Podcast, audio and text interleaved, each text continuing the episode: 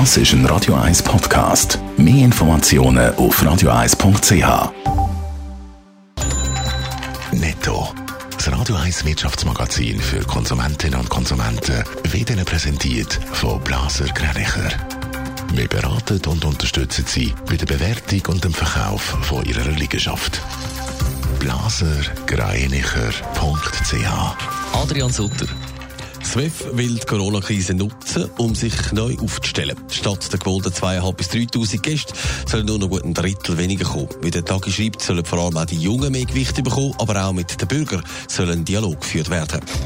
Mit einem Hilfspäckchen von 130 Milliarden will Deutschland die Folgen von der Corona-Pandemie abfedern. Unter anderem gibt es einen Kinderbonus für Familien, Mehrwertsteuer wird zeitlich begrenzt abgesetzt und Stromkosten sollen gesenkt werden.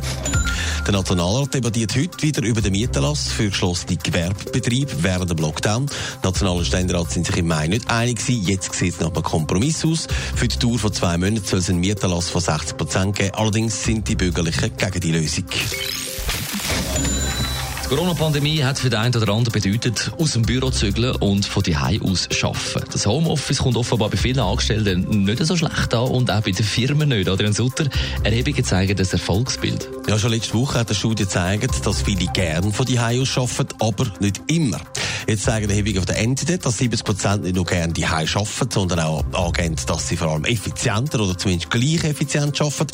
Und das dürfte ja dann auch die Firmen freuen, wenn das System so gut funktioniert. Muss sich der eine oder andere darauf einstellen, dass er gar nicht mehr ins Büro muss nach der Corona-Krise? Ja, den Schlüssel abgeben, sozusagen. Es gibt einen Haufen Firmen, die sich so ein bisschen Facebook und Google zum Vorbild nehmen, die einen grossen Teil von ihren Angestellten von die aus arbeiten lassen.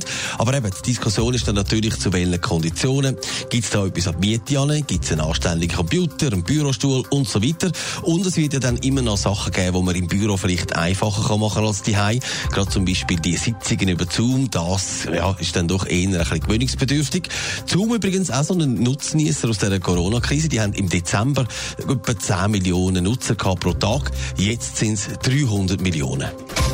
Netto. Das Radio 1 Wirtschaftsmagazin für Konsumentinnen und Konsumenten.